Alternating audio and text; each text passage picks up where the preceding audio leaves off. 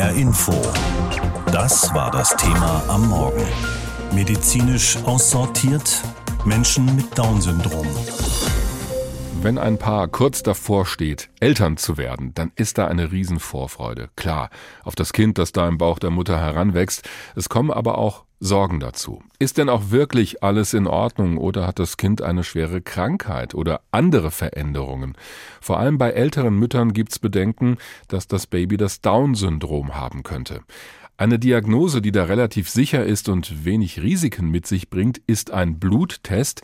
Mit dem kann schon ab der zehnten Woche der Schwangerschaft festgestellt werden, ob das Kind eine Trisomie hat. Zum Beispiel Trisomie 21, auch bekannt eben als das Down-Syndrom. Früher mussten die Schwangeren diesen Test noch selber zahlen, das waren einige hundert Euro. Seit Juli des vergangenen Jahres bezahlen das aber die Krankenkassen. Dazu gab es vorher viele Diskussionen, denn ethisch ist das alles höchst umstritten. Darüber habe ich mit Sigrid Graumann gesprochen, Professorin für Ethik an der Evangelischen Hochschule Rheinland-Westfalen-Lippe und sie ist Mitglied im Deutschen Ethikrat.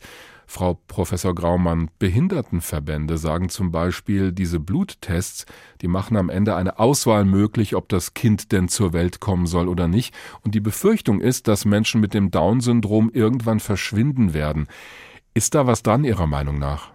Ja, da ist auf jeden Fall was dran. Wir sehen heute schon, dass durch die Möglichkeiten der Pränataldiagnostik und insbesondere durch die Bluttests, die ja bisher privat bezahlt wurden, die Zahl der Menschen, die mit Down-Syndrom zur Welt kommen, deutlich zurückgegangen sind. Also auch wenn wir keine exakten Zahlen dazu in Deutschland haben, ist es doch so, dass die Zahlen deutlich zurückgehen.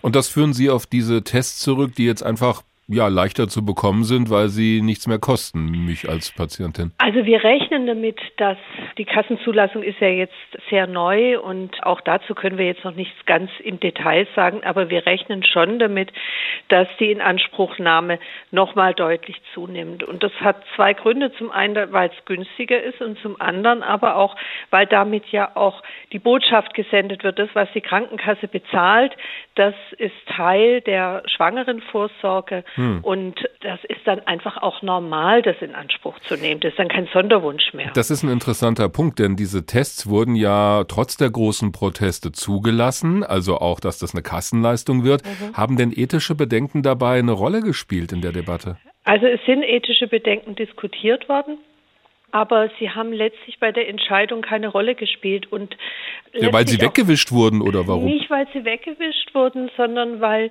das der gemeinsame Bundesausschuss bei seinen Entscheidungen für die Zulassung oder Ablehnung von einem Verfahren eben dieses Kriterium ethische Aspekte normalerweise gar nicht berücksichtigt. Mhm. Also dass diese ethische Seite überhaupt diskutiert worden ist, das kam eher von außen, das kam von Behindertenverbänden oder von Ethikern eben zum Teil auch aus der Politik. Und es ist immer ein Hilfsargument dabei, ich nenne das mal in Anführungszeichen Hilfsargument genannt worden, nämlich, dass dieser Bluttest ja keinen therapeutischen Nutzen im engeren Sinn hat. Also mhm. auch keinen indirekten. Down-Syndrom ist keine Krankheit als solches und dann ist es auch keine Diagnostik, die praktisch mit einem therapeutischen Nutzen verbunden wurde. Das mhm. ist das Argument, was dann letztlich auch diskutiert worden ist. Es gibt aber ja auch gute Argumente für diese Tests. Also die können früh in der Schwangerschaft durchgeführt werden. Sie liefern genaue Ergebnisse mhm. und die sind auch nicht so riskant wie zum Beispiel diese Fruchtwasseruntersuchung. Gibt es insofern auch aus ethischer Sicht Argumente für diese Tests Ihrer Meinung nach? Also das Argument, was es für die Tests gibt, ist vor allem, dass die betroffenen Mütter oder Paare, wenn sie ein Kind mit Down-Syndrom erwarten, sich darauf einstellen können. Mhm. Das ist eigentlich das Hauptargument. Es ist ja kein Automatismus, die Diagnose Down-Syndrom zu bekommen und dann die Schwangerschaft abzubrechen. Das Argument, was ich eher nicht gelten lasse, ist das Argument, dass die Diagnose Diagnostik, weil sie eben nicht invasiv ist, weniger risikoreich ist, weil wenn es zu einem auffälligen Befund gibt, immer den Frauen dann zur Bestätigung invasive Diagnostik angeraten wird. Invasive also, Diagnostik heißt, da wird dann operiert oder? Invasive Diagnostik heißt in der Regel eine Fruchtwasseruntersuchung, ah. kann auch eine Punktion der Plazenta sein, aber in aller Regel eine Fruchtwasseruntersuchung. Das heißt, dass Fruchtwasser entnommen wird und Zellen des Föten aus dem Fruchtwasser untersucht werden und die ist eben nicht risikofrei, okay. diese Methode. Jetzt nehmen wir mal an, bei dieser sogenannten Pränataldiagnostik, dazu gehört das ja, gibt es in Zukunft noch mehr Möglichkeiten, um schon bei dem ungeborenen Kind Behinderungen oder gewisse Krankheiten festzustellen. Wo ist da aus Ihrer Sicht eine ethische Grenze oder gibt es die gar nicht? Also mit der ethischen Grenze, das ist total schwierig. Ich würde sagen, die ethische Grenze ist gerade beim Down-Syndrom überschritten, weil eben die Kinder mit Down-Syndrom, also ich verstehe das Down-Syndrom eher als eine Variante der Lebensmöglichkeiten und nicht als eine Krankheit, mit der ein Mensch nicht leben kann. Mhm. Es gibt aber ganz andere Krankheiten und Behinderungen, die eben mit diesen Tests zukünftig vielleicht auch untersucht werden können. Bisher ist es so, dass es eben diese Tests, diese Bluttests auf das Down-Syndrom gibt und auf andere Chromosomenveränderungen, die allerdings sehr, sehr selten sind und die häufig ja zu Behinderungen führen, die gar nicht mit dem Leben vereinbar sind. Ah, okay. Also da würden Sie differenzieren tatsächlich. Da würde ich tatsächlich differenzieren. Ich finde es aber gerade, weil wir jetzt die Zulassung für den Test auf Down-Syndrom haben, den finde ich eigentlich noch also eigentlich problematischer als die anderen Tests, die auch auf dem Markt sind. Die Einschätzung der Ethikprofessorin Sigrid Graumann von der Evangelischen Hochschule Rheinland-Westfalen-Lippe. Sie ist auch Mitglied im Deutschen Ethikrat.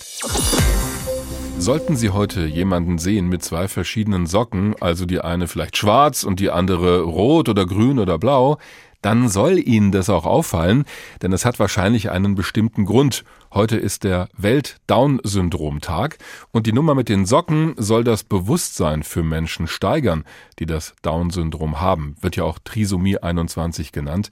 Die verschiedenen Socken stehen dann dafür, dass wir alle auch verschieden sind und dass davon unsere Gesellschaft lebt. In Deutschland haben rund 40.000 Menschen das Down-Syndrom. Wie einzigartig ihr Leben ist und welche Höhen und Tiefen Familien dann erleben mit Kindern und Trisomie 21 im Alltag, das zeigt unsere Hessen-Reporterin Sophia Luft an zwei konkreten Beispielen. In der inklusiven Krabbelstube der Lebenshilfe Frankfurt wuseln zehn Kinder in der Spielecke umher. Mittendrin auch der kleine Ivo, der gerade mit einem Mädchen in ein Buch schaut. Ivos Mutter Nina ist stolz auf ihr anderthalbjähriges Kind. Ich höre hier in der Krabbelstube immer wieder, dass alle ihn ganz toll finden. Die eine Erzieherin hat gesagt, er ist halt eine coole Socke, weil er immer so viel Quatsch macht und halt auch sehr, sehr fröhlich ist. Ivo hat das Down-Syndrom, also Trisomie 21. Bei manchen Dingen braucht er deshalb etwas länger als die anderen Kinder. Er hat halt einen sehr schwachen Muskeltonus. Er ist jetzt mit 16,5 Monaten, kann er jetzt erst seit ein paar Tagen alleine sitzen wo andere Kinder halt schon laufen können. Nina Heger und ihr Mann wussten durch einen Bluttest schon vor der Geburt, dass ihr Sohn Trisomie 21 haben würde. Am Anfang hatten sie große Schwierigkeiten mit der Diagnose. Ich hatte in meinem Leben nie Berührungspunkte mit äh, Menschen mit Beeinträchtigung und das heißt, es war für mich was sehr, sehr Fremdes und ich wusste nicht, ob ich da mit umgehen kann. Nach mehreren Beratungen durch Pränataldiagnostiker stand für das Paar aus Frankfurt fest, Ivo zu behalten. Eine Entscheidung, mit der sie in der Minderheit sind. Seit 2012 gibt es in Deutschland den Bluttest auf Trisomie 21.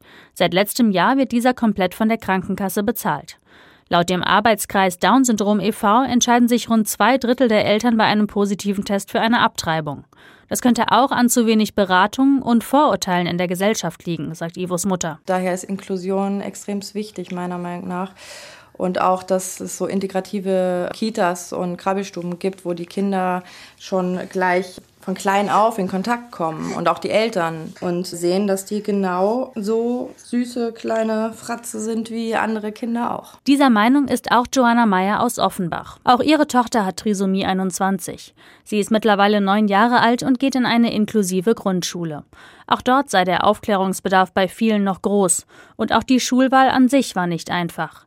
Nach mehreren Probetagen an unterschiedlichen Schulen kam nur eine Privatschule 40 Minuten entfernt für Rosa in Frage. Ich kämpfe ständig für dieses Kind, damit sie irgendwie weiterkommt, aber ich wünsche mir ein größeres Angebot für Kinder mit Behinderung. An ihrer Tochter Rosa schätzt Joanna besonders die Offenheit und ihren Mut. Davon hätte auch schon ihre jüngere Tochter profitiert, die nicht das Down-Syndrom hat. Also wir sind im Restaurant, wenn die was will, die steht auf und holt sich das einfach, ja. Das würde meine andere niemals machen. Die würde dann sagen, Mama, kann ich mal und das und das.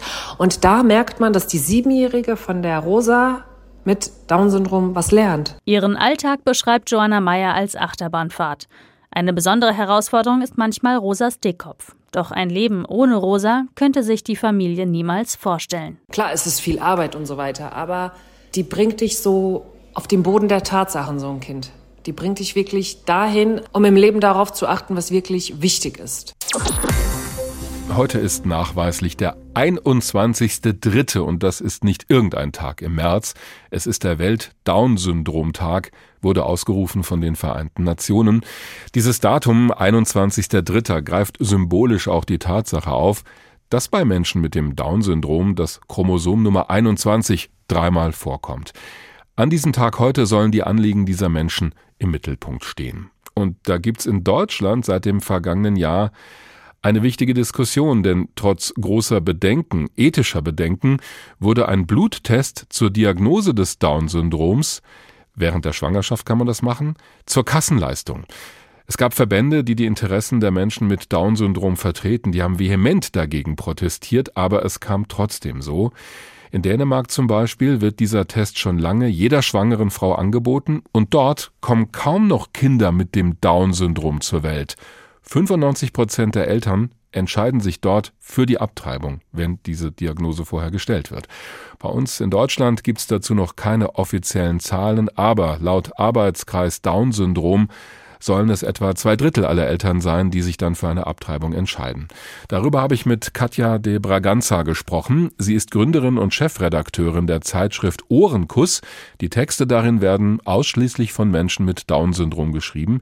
Sie selbst ist Humangenetikerin mit dem Arbeitsschwerpunkt Down-Syndrom.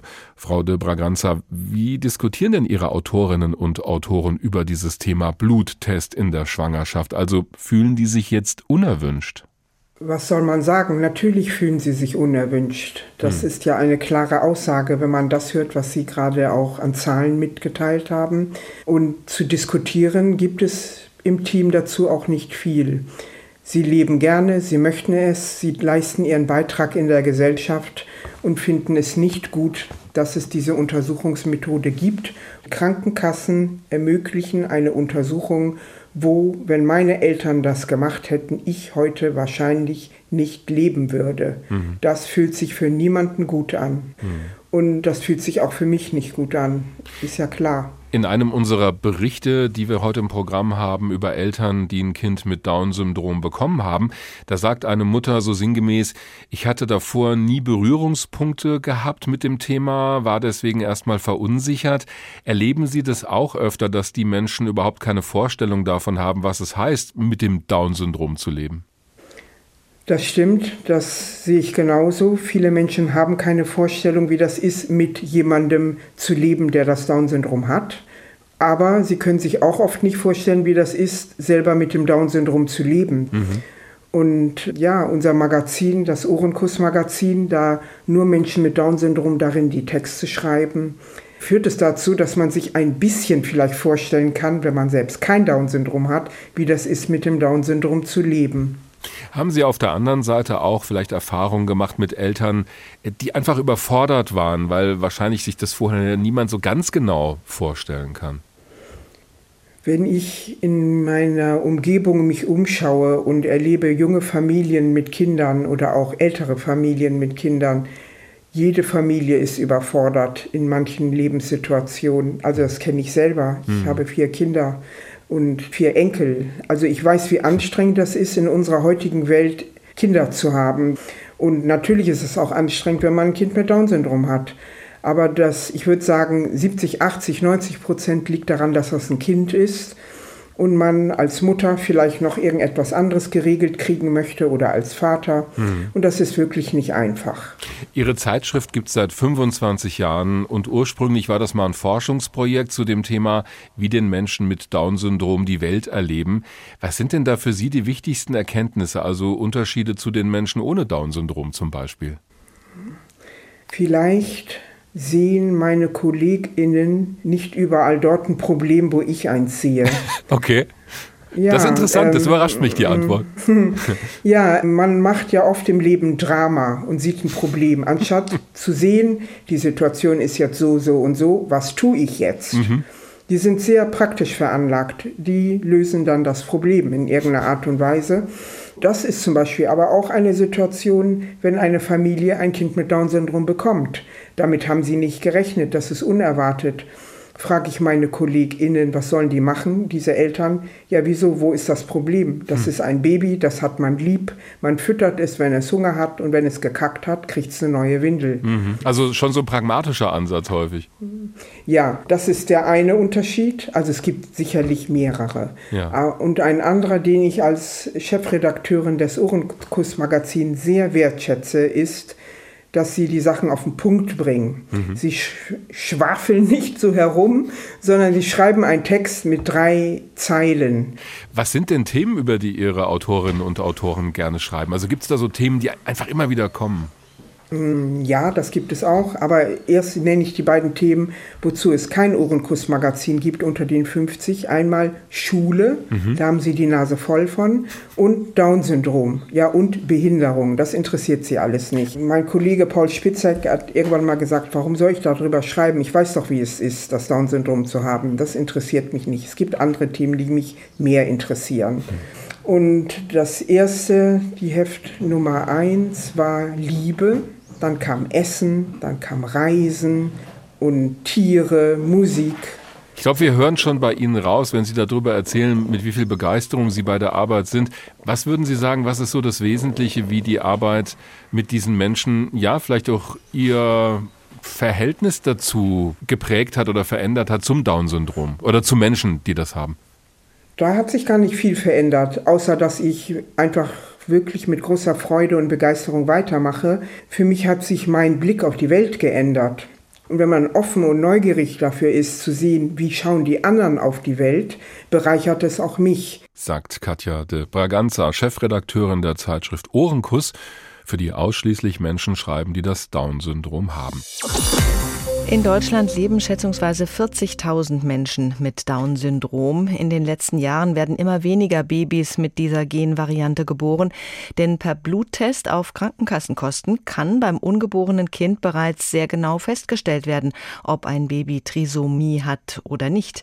Bei der Trisomie 21 sind auch Spätabtreibungen erlaubt. Nathalie de Dreux gehört zu den Menschen mit Down-Syndrom, die gegen das Aussortieren von Menschen mit Trisomien kämpfen und sich außerdem für mehr Akzeptanz und Inklusion einsetzen. Julia Hummelsieb mit einem Porträt der jungen Aktivistin. Ein Thema liegt Nathalie Didreux gerade besonders am Herzen. Das trägt sie auch oft offen zur Schau mit ihrem Fuck. Fuck Nazi-T-Shirt. Nathalie mag keine Nazis, denn die mögen keine Menschen mit Behinderung, haben sie während ihres Regimes systematisch getötet. Äh, die mochten uns nicht, Hitler auch nicht. Der will uns loswerden. Euthanasie-Opfer. Und die junge Frau mit Down-Syndrom sieht in der Euthanasie der Nazis und dem heute möglichen Bluttest auf Trisomie 21 in der Schwangerschaft eine Verbindung. Für sogenannte Risikoschwangerschaften wird dieser Bluttest seit einigen Jahren von Krankenkassen übernommen. Nathalie ist gegen die Abtreibung von Ungeborenen mit Down-Syndrom und hat daher vor einigen Jahren eine Petition gegen die Kassenübernahme gestartet. Als eine Betroffene und so, es ist wie eine Tötung und so. Menschen wie sie sollen nicht aussortiert werden, fordert Nathalie. Sie ist ein politischer Mensch. Ihre Mutter glaubt, das komme daher, dass sie von Kindesbeinen an inklusiv betreut und beschult wurde. Auch Nathalie ist für inklusive Schulen, die Bildung für alle sei so besser. Dass wir zusammen und voneinander lernen können. Nathalie ist 24 Jahre alt, schreibt als Journalistin für die Zeitschrift Ohrenkuss, eine Zeitschrift, für die ausschließlich Menschen mit Down-Syndrom schreiben. Ihre Themen die Situation von Geflüchteten in Deutschland, der Krieg in der Ukraine, das Naziregime. Dazu interviewt sie Filmemacher, Musiker und Schauspieler, schreibt Porträts über geflüchtete Familien. Vergangenes Jahr ist ihr Buch erschienen, der Titel Mein Leben ist doch cool. Da fühlt man sich echt cool damit. Äh, hier kommt eine Person wie ich hier zu Wort.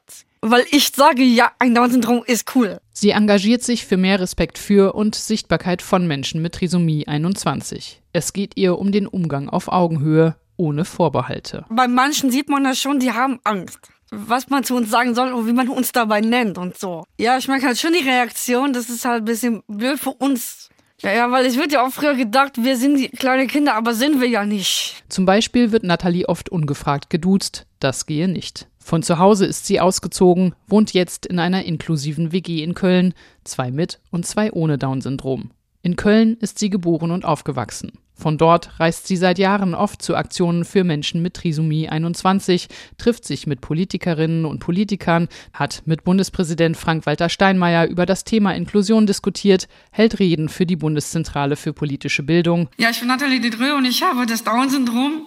Oft wird gedacht, dass wir Menschen mit Behinderung nicht an Politik interessiert sind. Da ständig, das ist doch hier Unsinn und vor EU-Parlamentariern in Brüssel. Ja, für mich war ja das Thema so Menschen mit Behinderung und so, dass sie mit da reingehören und so und dass sie mit dazu kommen. Sie will die Politik und die Gesellschaft zu mehr Inklusion von Menschen mit Behinderungen bewegen. Ja, ich bin da sehr gerne halt eine Sprecherin natürlich. Ihre Botschaft dabei immer, das Leben mit Down-Syndrom ist doch cool. HR Info. Das Thema. Wer es hört, hat mehr zu sagen.